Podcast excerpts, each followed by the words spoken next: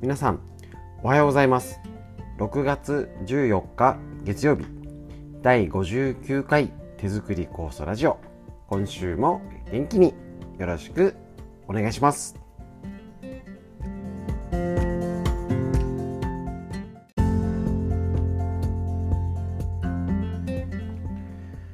はいそれではですねあの天気予報を見てもあれですね梅雨どこ行っちゃったの？なんかねあのー、今週明けが雨降る予報だったんですけどなんかまあんまなくなっちゃった感がありますね。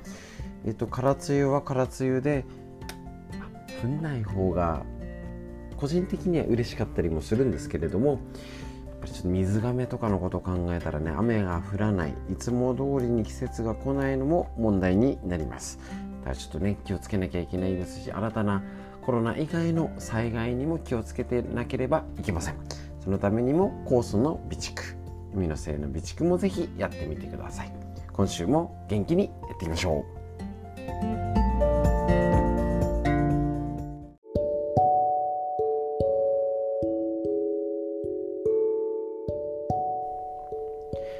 はい、それではですね、手作り酵素の話。えっと、今ちょうどね、もうこちらの方でも梅の酵素が、ちょっと青梅っていう時期はそろそろ終わりになってきそうです。で、えっと、皆さん、梅の酵素は作られたでしょうか？もともとはそんなに言っちゃえば単品の酵素。こちら自身は、やっぱりあの春と秋のたくさんの種類で作る酵素に比べたら劣ります。利用できる酵素ですね。で梅だったら例えば単品で梅だけで作る場合だったらあのその年のその梅のなりあの天候とかにすごい左右されるので結構ね取れる量も年によって違う。もちろんあの品種にも使よって違うんですけれどもね。かなり左右されます。ある程度例えば一番秋が安定してるでしょうかね。だいたい野菜とか果物とかいろんな種類入れてやると案外そんなに大きな差はないんですけどどこの梅使うかどんな天気だったか単品は左右されるし、えーと、利用できる酵素が少ないのでうちもね実際はあれなんですね。梅の酵素自体はまあ作っても23キロまあ、今年はちょっと梅が良かったしちょっとこういうコロナの時なので、えっと、最初56キロ1回仕込んでその後ちょっと余りもあったので1415キロの酵素もつけたりとかしたのかな。やっぱりあの仕込める時に仕込んどく。大事ですね。なんか当たり前のようなんですけどやっぱりねこういう感覚っていうんですかね。そのうちすればいいやはなかなかね災害とか何かの時の対策だったら用意しといてしとかなきゃしなくてもよかったねっていうぐらいの方がやっぱ間違いないですね。あの本当にこのね酵素うちでも本当に長くやっておりますので当たり前のように当たり前に飲めてる時って実は結構幸せだったりするんですよね。本当に何度も見てきました。ああ酵素が作りたいと。で本当に作りたい時が作れない時なんですね。本当に欲しい時が仕込んでる余裕がない時なんですね。それはあのご家族がだったりご本人が病気のこともあるしあと怪我ですね。怪我だってあの擦り傷とかね骨折だって腕とかで片方だったらできなくはなんてこともありますけどなかなかねただでさえあの10キロのとかって仕込んだりとかねあの労力使います。今までは大丈夫だったけどリウマチを発症したよとか脳一血でとか片片方が麻痺になったよって言ってできなくなった例もありますし怪我だったらねあれなんですよね。場所にもよりますよね。足ちょっとした足首捻挫したよだってもちろん大変なんですけど大腿骨折っちゃったよとかあのうちに来てる方でも鎖骨折っちゃってあれ鎖骨折ると大変なんですよね。腕折った方がいいぐらいいいって言うとあれですけど何にも力入なくなっちゃうんですよね。そうすると途端に酵素を仕込むこと自体ただでさえ大変な作業です。辛い症状がご本人ご家族にあっただけで一気に大変なことになっちゃうんです。でもちろん本人がじゃなくてもご家族でちょっとした盲腸とかねあの大して日にちを要さない入院とかだってもう生活一変しますよね。そんな時に例えば梅の酵素だったら大体仕込んでいるこのこの辺の関東の平野部で基準で言ったら大体2週間ぐらいが青梅の時期です。ちょっと忙しいとかバタバタしてて怪我しちゃって入院して45日入院したって2週間経っちゃいますよね。その間に酵素の仕込む時期がたまたま重なったらもう仕込めないってなっちゃうんですよね。不便なんです。手作り酵素自体。なのでこの酵素をいかにやっぱり確実に確保するかっていうのがやっぱ話し合っとかなきゃいけないことかもしれませんね。あのうちでもとにかくあの来てる方の酵素が確保っていうことで今コロナで集まれないのでそちらを今最優先にしなきゃだねってことでだいぶ考え方も変わってきました。皆さんももう今は当たり前に仕込めてるけどね。何かあったらどうしようねぐらいは話しといた方がいいかもしれません。そのためにはあのよく言ってるんですけれども備蓄とか余分が必要のためには是非少し余裕がある時忙しくない時ねふーっとしてる時酵素を仕込んだついでに今ある在庫とか梅の酵素あまだ何本あの春とかねこれぐらい残ってるかなあ去年のがあるかなとかあ古いのが出てきたとかね。海のせいもどれぐらい今あるかなっていうのを常に余分があって、えっと、今ローリングなんとかっていうんですよね。確実に使う分はもう余分をストックしといて減った分を補充する。是非梅の酵素。今の酵素。そういう生活も気をつけるライフスタイルごとコロナをきっかけにっていうとあれですけど是非変えてみて家族でも話し合って手作り酵素を上手に長く使い続けて活用できる環境づくりを是非それぞれ違いますからね環境がね。上手に家族と話し合ってやってみましょう。以上になります。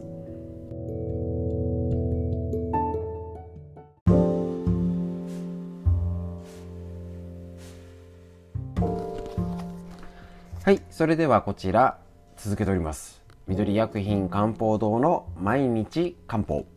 体と心をいたわる365のコツ。桜井大輔先生ということで夏目社から出ております。こちらね結構ねあの好評なんですよね。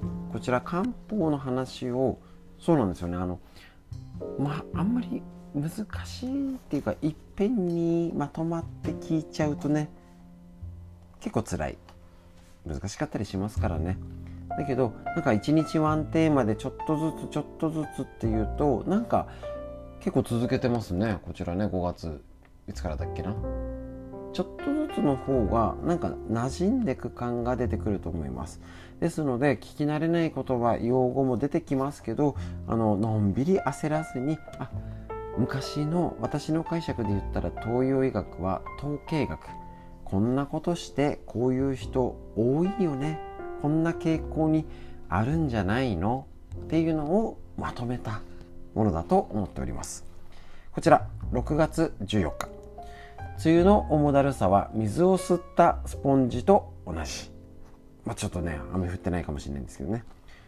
梅雨は多すぎる湿気が体に害をもたらす湿邪、湿気の邪気。湿邪が強まる時期です。湿邪を理解するにはスポンジを想像してみてください。なるほど。スポンジは水を吸うと重たくなり冷たくなります。確かに。これがまさに湿邪に侵された状態で体も同じように冷えやすく重く冷たくなりますあーなんかイメージしやすいかも普段から体内の水分代謝が悪くむくみやすい人は湿邪の影響で悪化する可能性があるので注意。つまりスポンジで水を吸った状況って思うといいですねこれね。分かりやすい。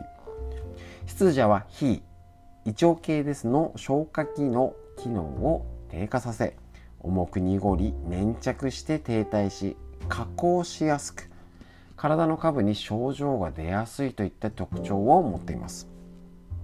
胸やお腹がすっきりしない。あの便の残りみたいな。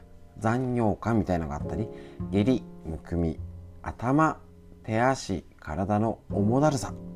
関節の痛み尿の濁り織物が増える。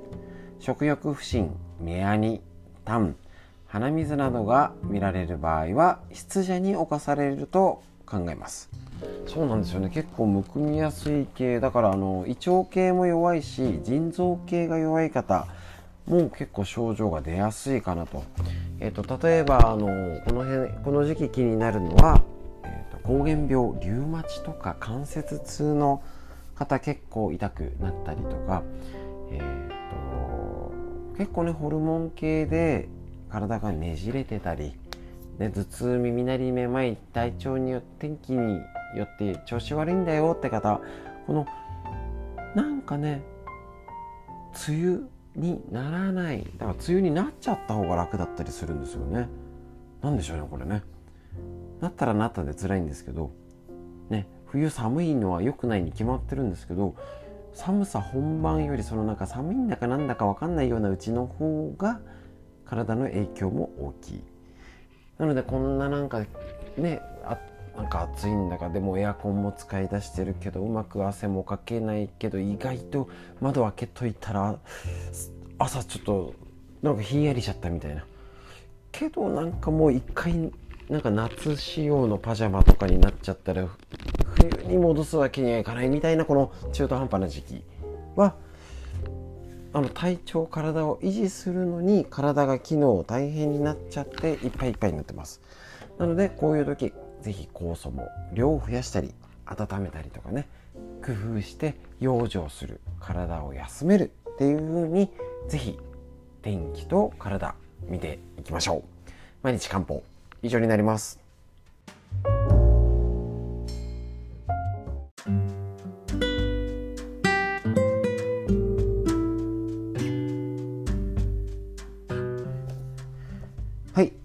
新シリーズを先週からやっております。こちら、ウイルスに負けない。腸を元気にする新常識。こちら、免疫力を腸から上げるということで、こちら、腸の新常識の本、えっ、ー、と、最近出た、えっ、ー、と、宝島社のムックより出ておりますね。こちら、えっ、と、腸の新常識っていうことで、えっ、と、前回ですね、あの、日和見菌の新事実。酪酸菌ってことで紹介しました。ね、えビフィズス菌とか そっちじゃないの？っていうと実は実は違ったりしてきてるよっていう新常識を踏まえた上でこちらコロナももちろんワクチンだったりあの他ですねがんだったり糖尿病心筋梗塞生活習慣病、ね、リウマチ系だったり女性ホルモン。問題はね、私たちが病気になったり気をつけなきゃいけないことはいっぱいあるんです。でそれがコロナのなんか不安やねオリンピックこんなんでオリンピックやるのとか不安だったりなんか嫌なニュース聞いる聞いてて運動不足、ね、動かなくなってきてさす、ね、買い物行ってもう板についてきましたねまとめ買いでそそくさと帰ってくるからね。なのでえっ、ー、とこんな時免疫力下がって当たり前。こんなに殺菌消毒する生活ありえません。なので腸を元気にするっていうことを一つ追加で勉強して実践することでただ酵素を飲むだけじゃない知識を得て実践の役立てましょう。はい今回腸を元気にする新常識。風邪のひきやすさや体の衰えは免疫力を元気にする菌が弱ってるせいっていうこと。なるほど。酪酸菌酸性菌が活性化してないと宝の持ち腐れになってしまうと。なるほど。これ新常識ですね。ビフィズス菌とともに長寿菌として分類した酪酸酸性菌前回やりましたね。免疫力の活性化に大きな鍵を握っています。なぜ？酪酸がビフィズス菌や乳酸菌などの善玉菌が過ごしやすい腸内環境に整える作用があるからです。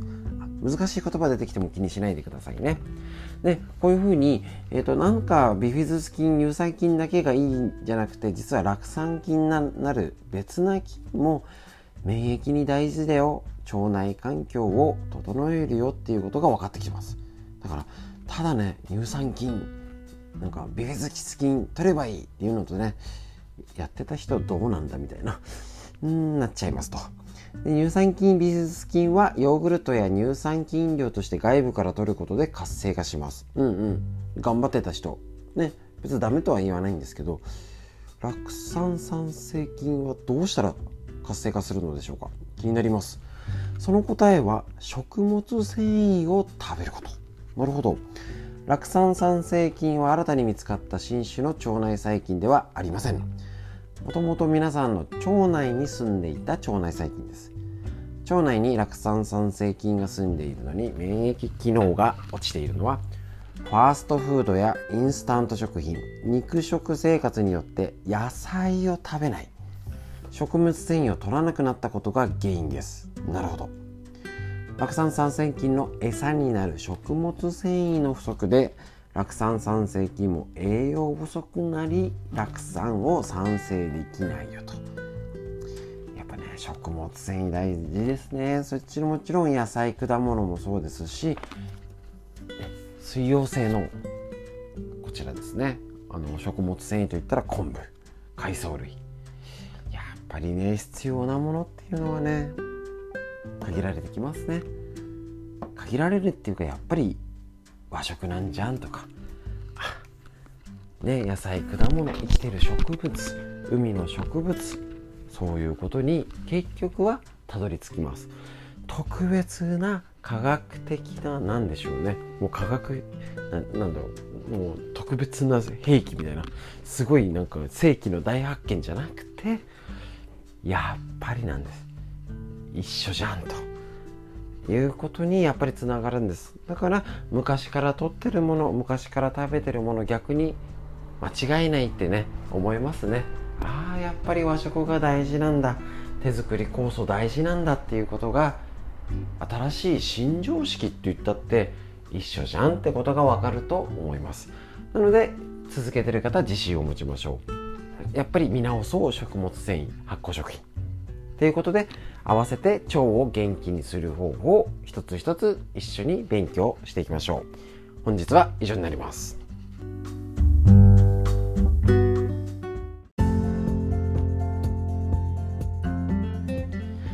はいそれでは本日の手作り酵素ラジオいかがでしたでしょうか？ねあのー、大体毎日聞いているとねなんか習慣化してくるというかやっぱりね耳で聞くってねいいですね。とってもなんかあの、やっぱ何度も聞けるし適当に聞けたりとかね。やっぱり声でつながるっていいもんですね。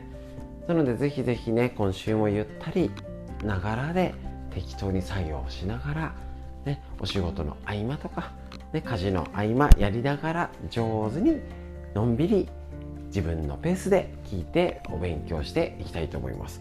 耳は耳でとっても勉強になります。ということで本日の空模様いかがでしょうか？空梅雨の中。なんか空がね、えっと、夏めいてきて日差しも随分変わってきました。太陽の角度昇る角度ね風雲変わってきましたね。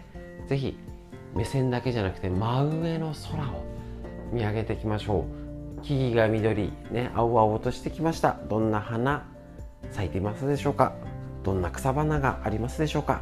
是非ね周りの自然を少しでも見て上を向いてこんな時代だからこそ元気に今週も過ごしていきましょう。皆さんにとって良い一日になりますように。それでは本日もありがとうございました。